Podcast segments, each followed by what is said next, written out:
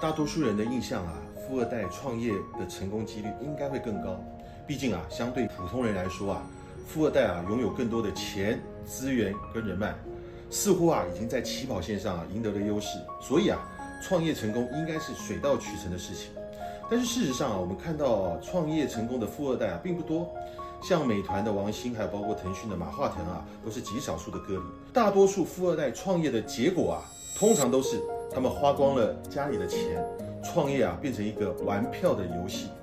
为什么会这样呢？答案其实非常简单，因为钱不能解决所有的问题，有钱呢只是创业的起始条件，并不是成功的终极保证。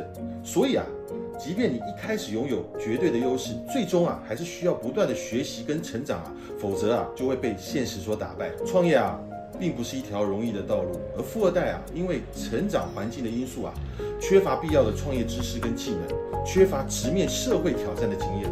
相对那些啊从基层做起的那些创业者啊，他们啊经历过许多的挑战跟困难，学会了如何应对不同的情况。他们了解成功啊是来自于深厚的知识、坚韧不拔的努力以及充分的准备。只有通过不断的学习跟成长，才能够实现创业的梦想。富二代啊常常忽略了自己的短板，以为啊有钱就能解决所有的问题。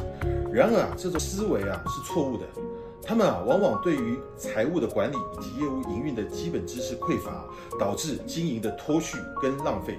有钱人啊，常说能用钱解决的问题都不是问题。其实这句话背后的真正含义，就是钱只能解决一部分的问题，有些问题啊是钱解决不了的。所以啊，对于富二代来说，如果啊我要创业成功啊，只有两条路可以选择。第一个就是扬长避短，充分发挥自己的优势。提供资金跟资源，但是不要亲自参与啊业务营运，而是委托专业的人来执行。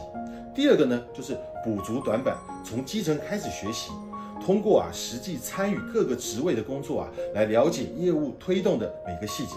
创业啊是一场充满激情、复杂又具有挑战的征程。成功啊来自于各种。多种因素的综合结果，任何领域的成功都不是单一因素所决定的，需要不断的改变认知跟学习，这样啊才能够在创业的道路上走得更远。最后啊，陈峰老师想跟所有有创业梦想的人说，无论你的背景如何，都要相信自己的能力，努力学习跟成长。